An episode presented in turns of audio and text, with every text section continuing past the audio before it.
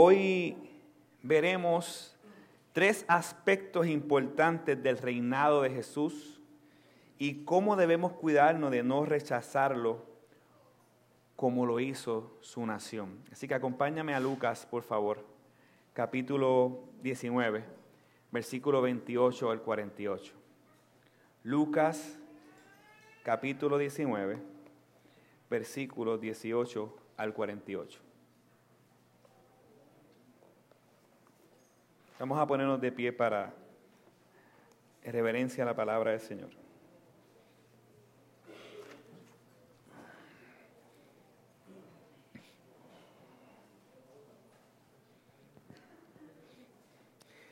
Dice la palabra en Lucas 19, 28 al 48. Habiendo dicho esto, iba adelante subiendo hacia Jerusalén y aconteció que cuando se acercó a, Betfaje y a Betania, cerca del monte llamado Los Olivos, envió a dos de sus discípulos, diciendo, id a la aldea que está enfrente, y en la cual al entrar encontraréis un pollino atado sobre el cual nunca se ha montado nadie. Desátenlo y traedlo. Y si alguien os pregunta por qué lo desatéis, de esta manera hablaréis, porque el Señor lo necesita. Entonces los, enviaron, los enviados fueron y lo encontraron con él, como él le había dicho. Mientras desataban el pollino, sus dueños le dijeron, ¿por qué desatáis el pollino? Y ellos respondieron, porque el Señor lo necesita. Y luego trajeron a Jesús y echando sus mantos sobre el pollino, pusieron a, e, Jesús sobre él. Y mientras iba avanzando, tendían sus mantos por el camino. Cuando ya se acercaba junto a la bajada del monte Los Olivos, toda la multitud de los discípulos regocijándose comenzó a alabar a Dios a gran voz por todas las maravillas que había visto, diciendo, bendito el rey que viene en el nombre del Señor, paz en el cielo y gloria en las alturas. Entonces algunos de los fariseos de, de entre la multitud le dijeron, maestro, reprende a tus discípulos. Respondiendo él dijo, os digo que si estos callan, las piedras clamarán.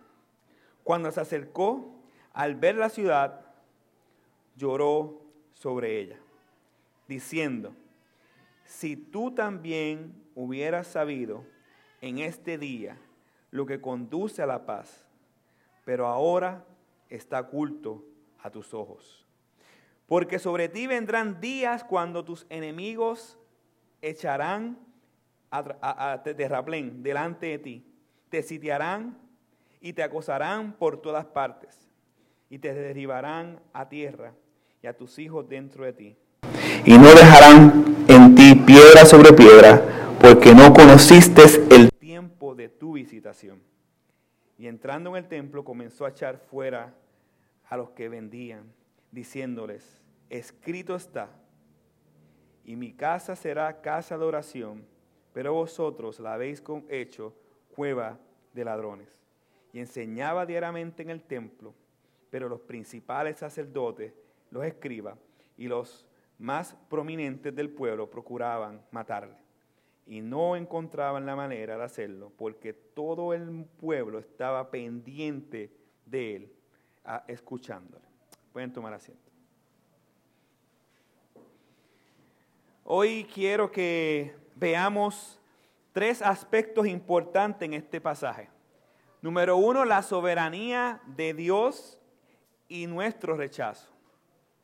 Número dos, el lamento del rey y nuestro rechazo. Y lo tercero que vamos a estar viendo es la denuncia del rey y nuestro rechazo. Hemos llegado a lo que se le conoce muy popularmente a la semana de la pasión o la última semana de Jesús. Y precisamente nos encontramos en el momento conocido como la entrada triunfal de Jesús a Jerusalén. La expectativa ideal de esta entrada triunfal de toda la nación no era simplemente que Él entrara, sino que el pueblo se humillara ante el rey que le conocieran como el Señor prometido, como el Rey soberano, como el Salvador del alma. Pero en lugar de eso, su entrada sacó a la luz el pecado de su nación. Exteriormente, él fue reconocido como el Señor, pero en el corazón de la nación fue rechazado, fue excluido. A pesar de haber mostrado quién Él era y cómo veremos ahora, a pesar de haber mostrado su soberanía, su omnisciencia, como el rey de reyes y señor de señores, le rechazaron. Mire cómo vemos esto en el versículo 28 en adelante. Dice lo siguiente. Habiendo dicho esto, iba delante subiendo hacia Jerusalén. ¿Qué había dicho Jesús? Tenemos que preguntarnos, dice, habiendo dicho esto, pues es una, está continuando algo que él había dicho. Él había dicho que el reino visible de Dios no llegaría en ese momento. ¿Se recuerda la semana pasada la predicación del pastor Oscar? Él explica una parábola para que sus discípulos supieran que el reino de Dios, que, que Él se iría, pero regresaría a un futuro a establecer el reino literal de Dios, el reino visible de Dios. Pero en este momento a ellos se les, daría un reino invisible que ellos estaban llamados a proclamar hasta que regresara Jesús a establecer su reino visible. El pastor Oscar la semana pasada nos dijo que ese reino invisible se establece claramente por medio de la proclamación del Evangelio de Jesucristo. La diferencia entre el reino invisible que vendría y el reino visible que estamos viendo en este momento es que Jesús salva a pecadores de la ira de Dios y perdona sus pecados, pero en el reino visible que vendría en un futuro, cuando Jesús regrese, Él va a establecer su reino, pero va a establecer su reino con la ira de Dios, desatando eh, desatándola sobre aquellos que le rechazaron, donde va a haber un cielo nuevo y una tierra nueva. La primera etapa del reino de Dios se enfoca en dar gracia a los pecadores al hacerlos sus hijos, perdonando sus pecados. Y la segunda etapa, cuando Él regrese, es el reino de Dios destruyendo el reino de pecado y haciendo justicia a los hijos de Dios. Esas son las dos diferencias. Un reino de gracia y perdón, que es el momento en que Jesús le dice, vayan y hagan discípulos de todas las naciones, bautizándolos en el nombre del Padre, del Hijo, del Espíritu Santo. Y en un futuro, un reino literal, donde toda rodilla se doblará, donde todo ojo le verá y proclamará que Jesucristo es el Señor. En ese momento todavía no ha llegado, ni hoy en día ha llegado, ese reino visible con fuerza, donde será destruido toda la tierra y habrá cielo nuevo y tierra nueva. Pero aún así que Jesús explicara todo esto la semana pasada, la expectativa de sus discípulos no cambió. Los discípulos estaban anhelando a un Mesías político. Sus discípulos estaban anhelando a un Mesías que iba a destruir el imperio romano de manera literal. Y nada de eso era una realidad. Estaban muy lejos en su interpretación. A pesar, pero a pesar de las expectativas erróneas que tenían sus discípulos y el pueblo en general, Jesús siguió mostrando quién Él era por medio de su soberanía y por medio de su omnisciencia cuando está a punto de entrar a la ciudad y cuando está a punto de enseñar que él era el Mesías prometido y todas las profecías se empezaran a cumplir. Miren cómo el Señor muestra su omnisciencia en el versículo 30, diciendo, id a la aldea que está frente, en la cual al entrar encontraréis un pollino atado sobre, sobre el cual nunca se ha montado nadie. Desátalo y traedlo. Y si, y si alguien os pregunta por qué lo desatáis de esta manera, hablaréis porque el Señor lo necesita. Aquí vemos dos, dos cosas muy impresionantes, amada iglesia. Por un lado, vemos la omnisciencia de nuestro Señor al saber no solo que había un burro en un lugar específico, había un pollino en un lugar específico, sino también con unas características específicas. Nadie lo ha montado. Y no solo supo el lugar donde iba a estar el pollino, no solamente supo eh, cómo era el pollino, sino también la respuesta de los dueños del pollino. Porque pues, eh, él, él, pronosticó y dijo, ¿por qué desatas el pollino? Y lo segundo que me llama la atención es la exactitud con que se cumple una profecía 540 años antes dicha. Zacarías capítulo 9, no tienes que ir allí. Zacarías capítulo 9, versículo 9, mira lo que dice. Regocíjate en sobremanera, hija de Sión. Da voces de júbilo, hija de Jerusalén. Tu rey viene a ti, justo y dotado de salvación, humilde, montado un asno en un pollino, hija de asna. Esa es la profecía que se está cumpliendo ahí. Así que no vemos solamente la omnisciencia, la soberanía de Dios, vemos todo esto operando en un lugar específico años después que esa profecía se cumpliera. El día en que Dios había preparado y ordenado ocurrió este evento. El día en que el Padre ordenó que Jesús naciera, Jesús nació. El día en que el Padre había ordenado que Jesús iba a morir, Jesús murió. El día en que el Padre había ordenado que Jesús iba a resucitar, Jesús resucitó. El día en que el Padre iba, eh, fue ordenado a que Jesús ascendiera, Jesús ascendió. El día en que el Padre determine que Jesucristo de regresar, Jesucristo va a regresar. Dios es soberano, Él tiene el control de todas las cosas. Del Señor es la tierra y todo lo que hay en ella, dice la palabra. Amada iglesia, ¿cómo no confiar en un Dios que sabe todas las cosas y que controla todas las cosas? Con tanta precisión y con tanta exactitud. Todos los eventos son controlados. Todas las fechas son controlados. El Señor sabe lo que pasa en el, en el, pasado. El Señor sabe lo que pasa en el presente. El Señor sabe lo que va a pasar en el futuro. Si ese es nuestro Dios, ¿por qué tememos? Si ese es nuestro Señor, ¿Por qué tememos? ¿Por qué tener temor a la incertidumbre, a la, inseguridad? Le una pregunta, ¿qué pasaría si ahora mismo yo me meto en un bosque, tú te metes en un bosque, donde tú no conoces lo, lo que va a pasar más adelante? Y de repente te perdiste en el bosque. Y el único guía eres tú mismo. ¿Cómo tú te sentirías?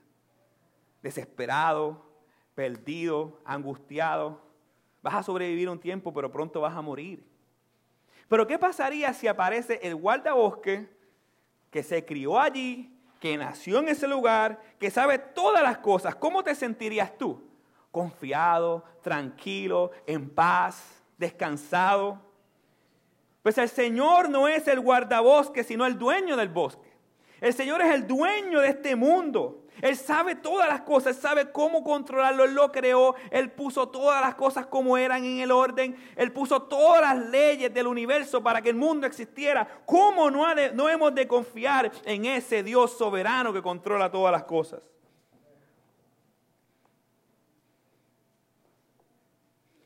Si ese Dios está con nosotros y nos acompaña día a día, ¿por qué tememos? Confiemos en el Dios de la gloria. Mira que tanto tenía Dios el control que, que a fin de que se cumpliera una profecía, esta de Zacarías 9:9, personas que creían que Jesús iba a reinar políticamente o personas que no creían en él, comenzaron a citar el Salmo 118 para que se cumpliera la profecía. ¿Qué cosa, qué cosa más maravillosa? Personas que no saben ni lo que están diciendo, están profetizando, están diciendo cosas para que el Señor cumpliera todo. Versículo 37. Cuando ya se acercaba junto a la bajada del monte de los olivos, toda la multitud de los discípulos, regocijándose, comenzaron a alabar a Dios a gran voz por todas las maravillas que había visto, diciendo, bendito el rey que viene en el nombre del Señor, paz en el cielo y gloria a las alturas. Ellos decían cosas que ni siquiera existían en su corazón. Esto es lo mismo que ocurrió en Juan capítulo 11, versículo 47 con Caifás. ¿Sabe quién es Caifás? Lo voy a leer, no tiene que ir allá. Entonces los principales sacerdotes y los fariseos convocaron, convocaron un concilio y decían, ¿qué hacemos? Porque este hombre hace muchas señales. Si lo dejamos seguir así, todos van a creer en él. Y los romanos vendrán y nos quitarán nuestro lugar y nuestra nación. Pero uno de ellos, Caifás, que era sumo sacerdote de ese año, les dijo, ustedes no saben nada ni tienen en cuenta que le, es más conveniente que un hombre muera por un pueblo y no que toda la nación perezca. Ahora bien, no dijo esto de su propia iniciativa, sino que siendo el sumo sacerdote ese año, profetizó que Jesús iba a morir por la nación, y no solo por la nación, sino que también para reunir en, un, en uno a los hijos de Dios que estaban esparcidos. Caifás no sabía lo que estaba diciendo, pero profetizó lo que iba a pasar. Dios es soberano, mamá de iglesia. Dios tiene control de la historia, como estamos viendo aquí. Usó a una piedra para decir una profecía. Usó un pochino para su gloria. Increíble. Todo con el propósito de que se cumpla lo que está escrito en la palabra. En esta ocasión Jesús entra en un pollino en señal de paz, pero todo el mundo le estaba viendo. Hay algo peculiar aquí. ¿Por qué Jesús en este momento entra con fanfarria y para que todo el mundo lo vea? Cuando vemos en versículos antes que él se estaba escondiendo. Por ejemplo, cuando él sanó el leproso en Lucas capítulo 5, le dijo, eh, no digas nada. Cuando vemos en Juan capítulo 8, Jesús estaba escondiendo porque le iban a lanzar piedras. ¿Por qué? Porque Jesús se estaba escondiendo, pero en este momento hizo una campaña de publicidad como nunca. Llegó el rey. Llegó el rey de reyes y señor de señores. ¿Por qué la diferencia? Por dos razones. La primera razón fue que el Padre determinó el momento exacto que Jesús iba a entrar y todo el mundo tenía que conocerlo para que se cumplieran las profecías. Esa es la primera razón. ¿Por qué Dios lo estableció? Porque Dios es soberano, Él tiene control de todas las cosas. En el tiempo señalado, Jesucristo fue entregado a los hombres. Él mismo se entregó por nosotros. Nadie podía hacer nada hasta el momento específico que el Padre determinaría que él iba a ser entregado.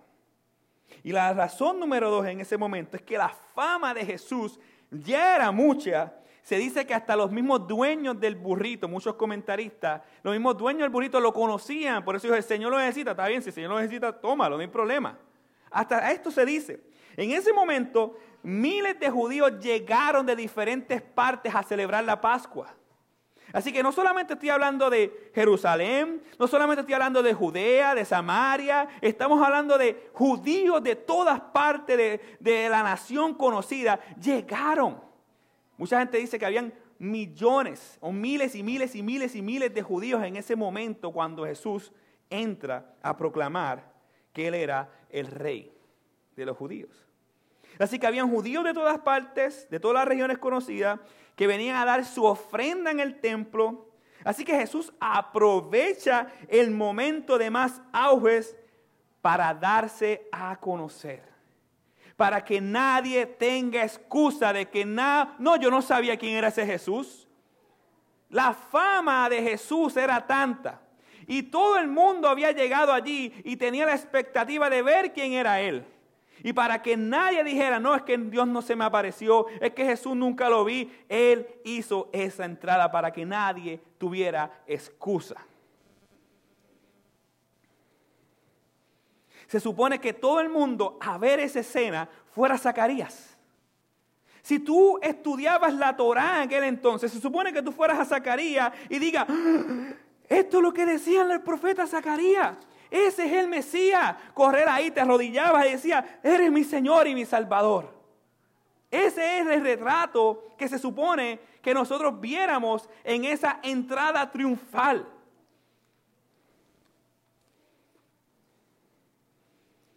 Pero muchos solo le reconocieron por lo que habían visto de él, porque pensaba que él era rey político, o porque pensaba que él era el Salvador, pero no el Salvador de sus pecados, sino el Salvador de la nación específica. De hecho, miren la reacción de los fariseos. Versículo 39. Entonces algunos de los fariseos de entre la multitud le dijeron, Maestro, reprende a tus discípulos. los fariseos estaban actuando como un ateo hoy en día. Ellos no conocían nada específicamente divino en Jesús. Los otros por lo menos decían, bueno, este, este es el Mesías, el, líder político. Estos fariseos ni eso. Así que vemos una nación reconociéndolo externamente, pero en su corazón tenían opiniones completamente diferentes de Jesús. Perspectivas completamente diferentes de Jesús. Ellos lo habían rechazado por sus propias perspectivas. Amada iglesia, no hace falta decir que no eres cristiano. No hace falta decir que no crees en Jesús para rechazarlo. La opinión que tengamos de Jesús es importante para determinar si realmente creemos en Él. Escúcheme bien. Jesús no solamente fue un profeta.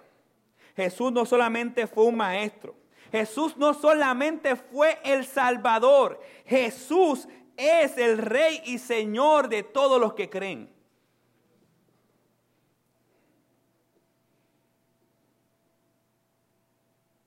¿Ese es el Jesús en que tú crees? ¿Ves a Jesús como amuleto de salvación? ¿O ves a Jesús como el Señor dueño absoluto de tu vida? Son dos cosas muy diferentes. Muchos de los que estaban aquí estaban viendo un tipo de Jesús incompleto, no completo. Lo que determina si eres amigo o enemigo de Jesús es su señorío sobre tu vida. No decir que Jesús es el Salvador y ya. Solo dice cualquier religión falsa allá afuera. Eso es lo que dice Jesús en el versículo 27. Lo que determina que si tú eres amigo o enemigo de Dios es si Jesús es tu Señor. Mire, vaya al versículo 27 de Lucas capítulo 19, mire cómo lo dice. Pero a estos mis enemigos que no querían que reinara sobre ellos, traerlo acá y matarlo en otra versión dice, degollarlo delante de mí. Así que cuando vemos esta imagen, estamos viendo que aquellos que realmente creían en Jesús es que creían en su señorío, en su gobierno sobre su vida. No puedes ser selectivo y creer en algunas cosas de Jesús y en otras no. Si tú haces eso, estás haciendo un Dios que no es el Dios de la Biblia. El creer en Jesús como Salvador y no como Señor eh, es el equivalente a no creer en Señor. No, eso no te hace creyente. Si no crees que Jesús es tu Señor, dueño, gobernante absoluto, que le rindes tu vida a Él, entonces dice la Biblia que aún estás muerto en tus delitos y pecados. Hermanos, Jesús no nos necesita. Nosotros necesitamos a Jesús.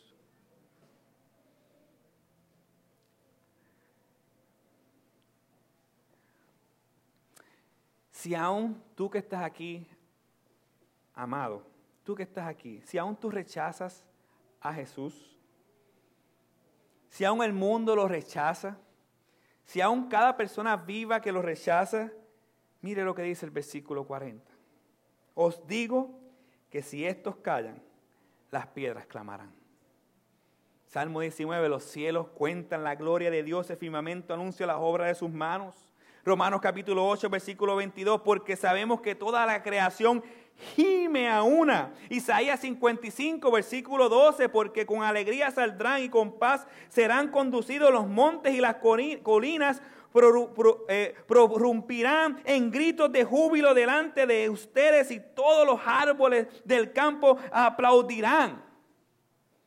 Nadie se puede contener ante la grandeza del Dios de la gloria.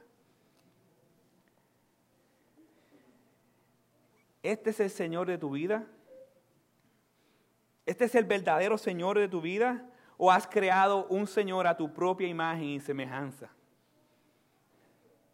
Exteriormente eres creyente, pero en tu interior eres como una piedra muerta que canta porque los demás cantan que vienes a la iglesia porque no te queda remedio. Dios conoce lo que hay en nuestros corazones. Familia, estos textos son advertencias del Señor para que nosotros entendamos si realmente estamos adorando al Dios de la gloria, no un Dios falso. ¿En qué me baso para determinar que muchos de estos que estaban aquí cantando no lo hacían de manera genuina? Porque la misma omnisciencia que vimos para saber que el asno estaría en un lugar específico y lo que responderían sus dueños es la misma omnisciencia que Jesús utiliza para ver aquella ciudad hermosa por fuera, proclamando paz en el cielo, pero en su interior no creían en Jesús porque no entendían el camino de la paz. Mírelo como lo dice el versículo 41. Cuando vemos el lamento del rey y nuestro rechazo. Cuando se acercó, al ver la ciudad, lloró sobre ella, diciendo, si tú también hubieras sabido en este día lo que conduce a la paz, por un lado están proclamando paz en las alturas, gloria en los cielos, paz en las alturas. Pero por el otro lado Jesús está diciendo en el versículo 42, si tú también hubieras sabido en este día lo que conoce, lo que conduce a la paz, pero ahora está oculto a tus ojos. Mientras en el exterior todos celebraban, Jesús lloraba. Jesús lloraba. Jesús lloraba porque ellos estaban, muchos de ellos estaban proclamando algo que no conocían. Jesús lloraba porque ellos no habían entendido que el camino de la paz se encontraba en Él mismo y no es una religión falsa, no es en rituales eh, protocolares, sino en un hombre, se llamaba Jesús.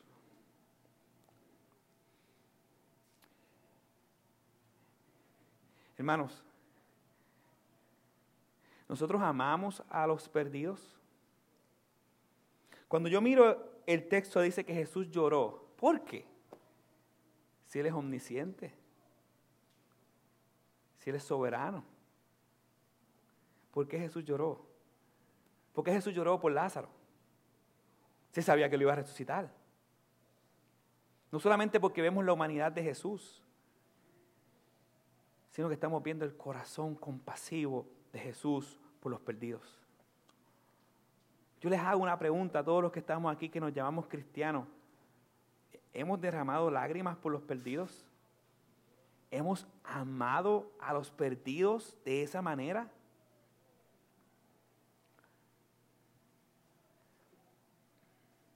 Señor, ten misericordia a nosotros.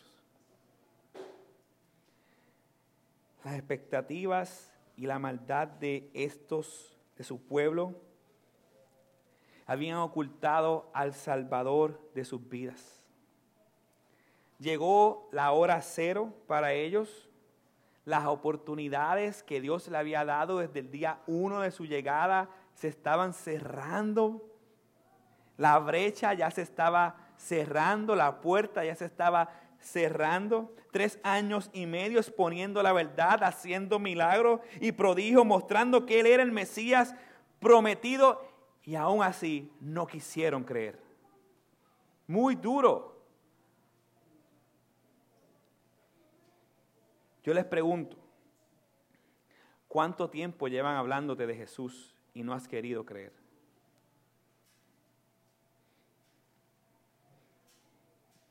Jesús no es indiferente al rechazo de nosotros. Jesús lloró amargamente ante el rechazo de su pueblo. Jesús no ignora nuestro rechazo, amada iglesia. Hay un comentarista que se llama Warren Worsby y dice lo siguiente sobre el pasaje, presten atención. Jesús al mirar atrás vio cómo la nación había desperdiciado sus oportunidades y había ignorado el tiempo de su visitación. Al mirar adentro vio ignorancia y ceguera espiritual en el corazón de la gente. Ellos habían sabido quién e-, era Él porque Dios le había dado su palabra y había enviado a sus mensajeros para preparar el camino. Y al mirar adentro Jesús vio actividad religiosa que no lograba casi nada. Fin de la cita. ¿Por qué Jesús lloró? Porque sabía las consecuencias. Él sabía que era el fin de Israel como nación étnica y exclusiva de Dios. Jesús está a punto de hacer un juicio que daría comienzo a la demostración de que Dios no era solamente el Dios de Israel étnico, sino que hay un Israel más grande y espiritual. Jesús y lo que sería su amada y preciosa iglesia.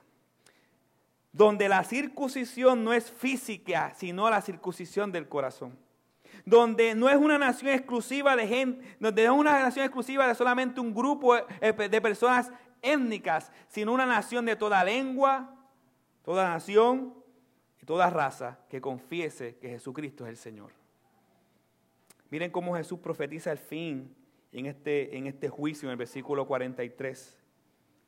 Porque sobre ti vendrán días cuando tus enemigos echarán, echarán terraplén delante de ti y te sitiarán y te acosarán por todas partes y te derribarán a tierra y a tus hijos dentro de ti y no dejarán en ti piedra sobre piedra porque no conociste el tiempo de su, de su visitación. Lo único que dejaron hoy en día, que queda disponible, cuando el comandante de Tito en el año 70 después de Cristo destruyó toda la nación, lo único que queda es el muro de los lamentos.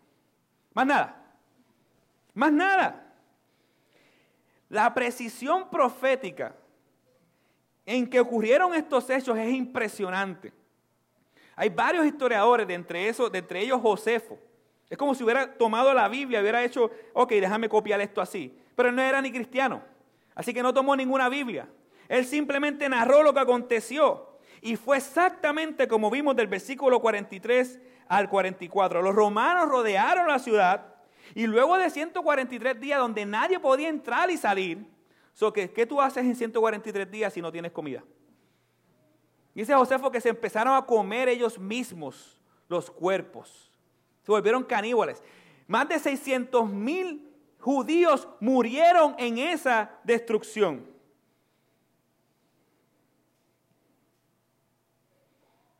¿Por qué?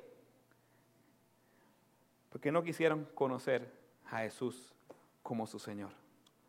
Él es justo. Él extiende su misericordia.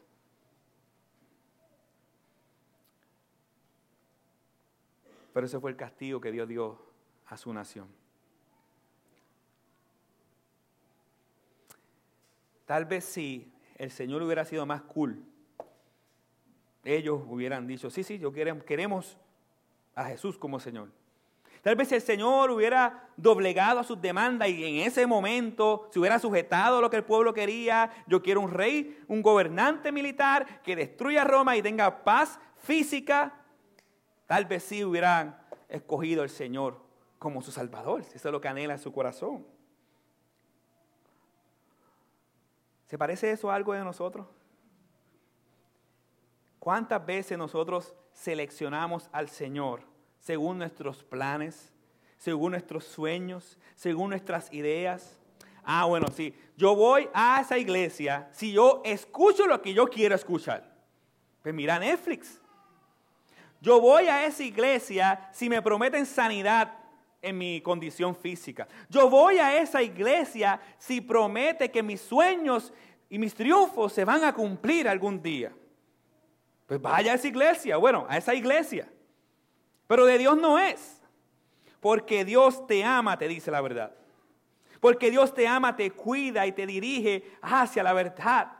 Porque Dios te ama, Él no se hace, Él no se hace tu Señor de manera de que tú pones las pautas, Él se hace, Él se hace tu Señor, tú sujetándote a su hermosa gloria y gracia.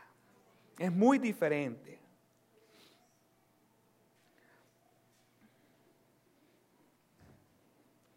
Si Él es el rey y es un rey a nuestra manera, entonces tenemos otro rey que no es Jesús. Tenemos a Andrés, tenemos a Miguel, a Juan, a Luis como tus propios reyes. Pero no es Jesús. Por fuera esta nación parecía seguir a Dios, pero en sus corazones se seguían a ellos mismos.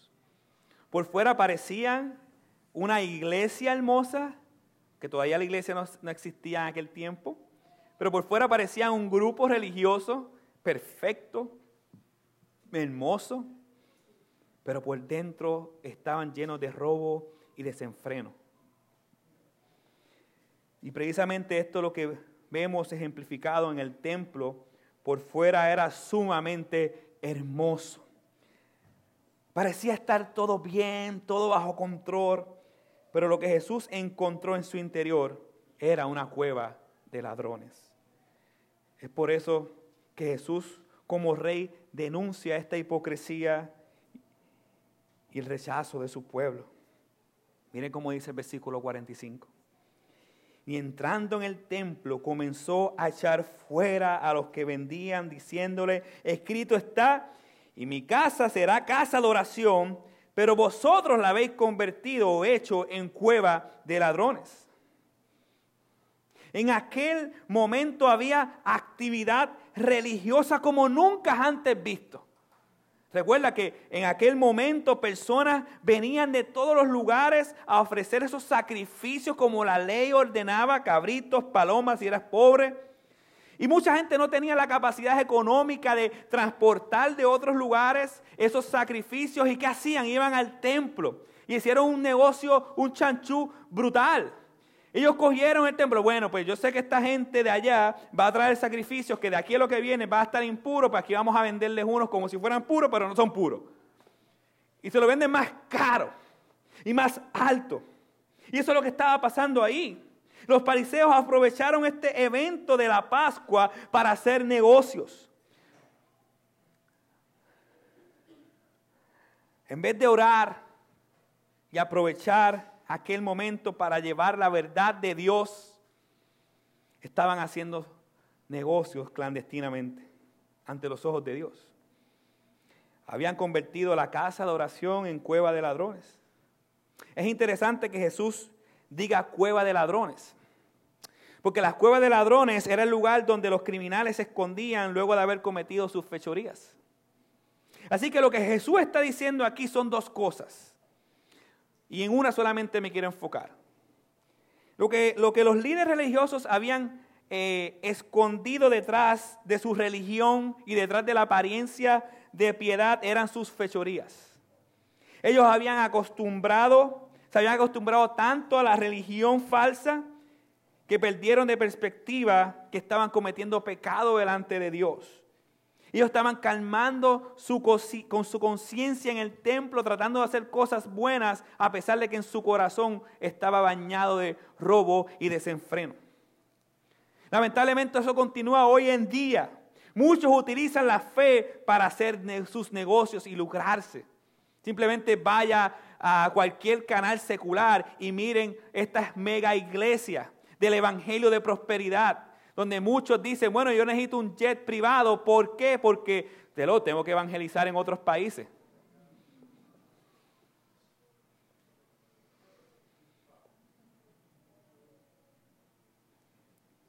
Pero yo no quiero abundar ahí. Eso hemos hablado de otros temas. Pero más que esto me quiero enfocar en el segundo aspecto que les dije. Los que estaban allí visitando el templo simplemente lo hacían por cumplir con la ley y calmar su conciencia de pecado, lo hacía para que otros vieran que ellos eran buenos. ¿Por qué vinimos aquí hoy?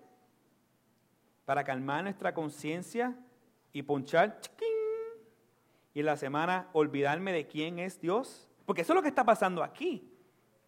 Lo que está pasando aquí es que utilizaban el templo como una cueva de ladrones para calmar su conciencia, pero su relación con Dios era muerta.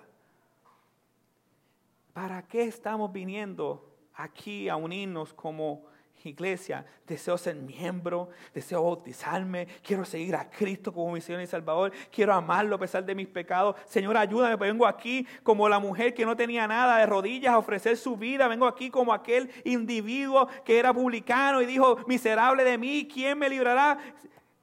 ¿Así vinimos nosotros o vinimos simplemente para jactarnos de que somos buenos porque ponchamos con Dios una vez a la semana?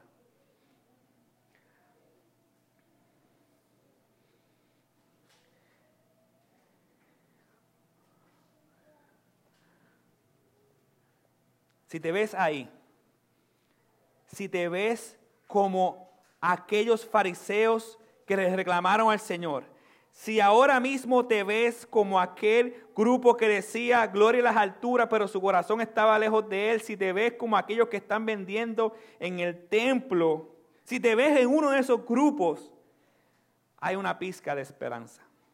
Versículo 47. Dije una pizca. Pizca y enseñaba diariamente en el templo. Paren ahí. A pesar de que él los confrontó con su propio pecado y maldad, enseñaba diariamente en el templo. ¡Wow! Su misericordia es imparable. Él pudo callar su boca, pero él dijo, no, aquí viene gente de todo lugar, yo voy a enseñar el Evangelio. Yo voy a enseñar quién yo soy porque yo quiero que ellos se arrepientan y crean que yo soy el Señor y yo los pueda salvar. Eso es lo que estamos viendo aquí. Qué misericordia de Dios. El juicio, yo lo he dicho anteriormente aquí, el juicio más grande de Dios contra una nación es su silencio. Pero mientras hayan sus profetas, cuando digo profetas, sus siervos de Dios, proclamando el verdadero evangelio, hay esperanza. Y lo vemos aquí. Mire cómo dice el mismo 47, pero los principales sacerdotes, los escribas y los eh, prominentes del pueblo procuraron matarte. Sacerdotes, escribas, los prominentes, la gente de alto poder adquisitivo, ya estaban haciendo el chanchú para matarlo. Y versículo 48, y no encontraron manera de hacerlo porque todo el pueblo estaba pendiente de él, escuchándole. A pesar del pecado, el pueblo estaba escuchándole. A pesar de haberlo sentenciado y, decirles cueva de ladrones, el Señor enseñó el camino de paz, qué misericordia. Él se pudo haber quedado callado, entiende eso iglesia. Tú estás escuchando el mensaje del Señor ahora. Él te está enseñando el camino de paz para que no tengan excusa. Qué bondad la del Señor.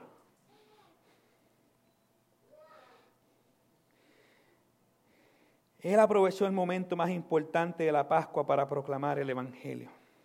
Lo que el Señor está haciendo aquí es ofreciéndoles una oportunidad, una oportunidad antes de que sea demasiado tarde y la puerta se cierre por completo y Él enmudezca antes de llevarlo a la cruz. Esa es la misericordia de Dios. Andrés, entiendo eso, pero ¿qué tiene que de bueno para Jesús que están tramando para matarle? Todo. Todo familia. Para eso Él vino, para morir. Si no hubieran tramado para matarle, tú y yo estaríamos ahora mismo muertos en nuestros delitos y pecados camino al infierno. Pero el Señor vino para ser asesinado, para ser escupido, para ser degollado, para ser maltratado, por amor a ti. Él no merecía nada de lo que sufrió en la cruz. Tú sí, yo sí. Pero Él se puso en nuestro lugar para que todo aquel que cree en Él no se pierda y tenga vida eterna. Qué amor tan impresionante el de Jesús. Este es el mensaje de esperanza hoy en día, es el mismo. Jesús se puso en nuestro lugar y recibió la ira del Padre que nosotros se supone que mereciéramos. Ese es el hermoso y glorioso evangelio. Es doloroso porque el Señor murió inocentemente por los culpables que sí merecían la ira. Es doloroso, pero es esperanzador saber que cuando yo llegue a la presencia de Dios, yo no voy a decir, yo me represento, sino voy a decir, Jesucristo me representó en la cruz.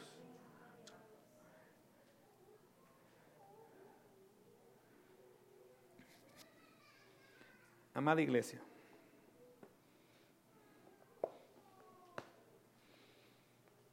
voy a orar ahora. Pero este mensaje se supone que nos desespere. Que no pase como pasó con el pueblo judío que se acostumbró a los rituales religiosos donde todo el mundo decía, amén, gloria a Dios, aleluya, y su corazón estaba lejos de él. ¿Qué pasaría si hoy en día viene alguien con la Biblia en mano y te dice, el Jesús que tú crees es este, el que está en la Biblia? ¿Tu doctrina es la que dice la Biblia? ¿Cómo responderías?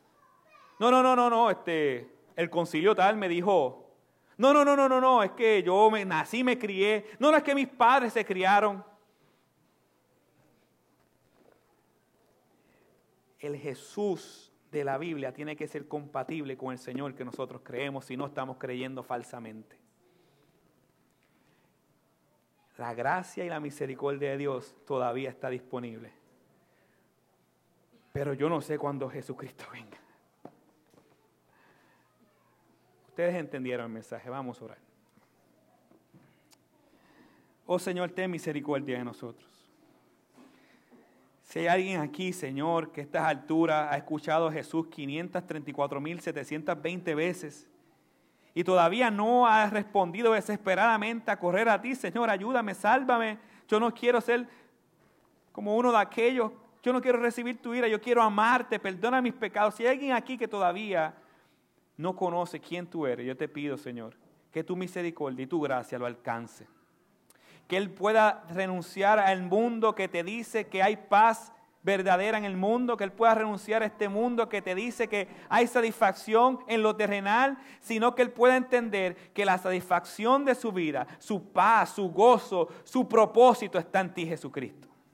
Por favor, Señor, te ruego que perdones sus pecados. También te pido, Señor, por aquellos creyentes que están aquí, que de alguna manera u otra están restringidos y seleccionando algunas cosas de Jesús y otras no. Ten misericordia, Señor. Que muchos de los que están aquí den paso de obediencia para seguirte a ti a pesar de todas las cosas. Señor, ayúdanos, porque no hay nadie que esté aquí exento de pecado. Ayúdanos, Señor, a rendir todas las áreas a tu señorío.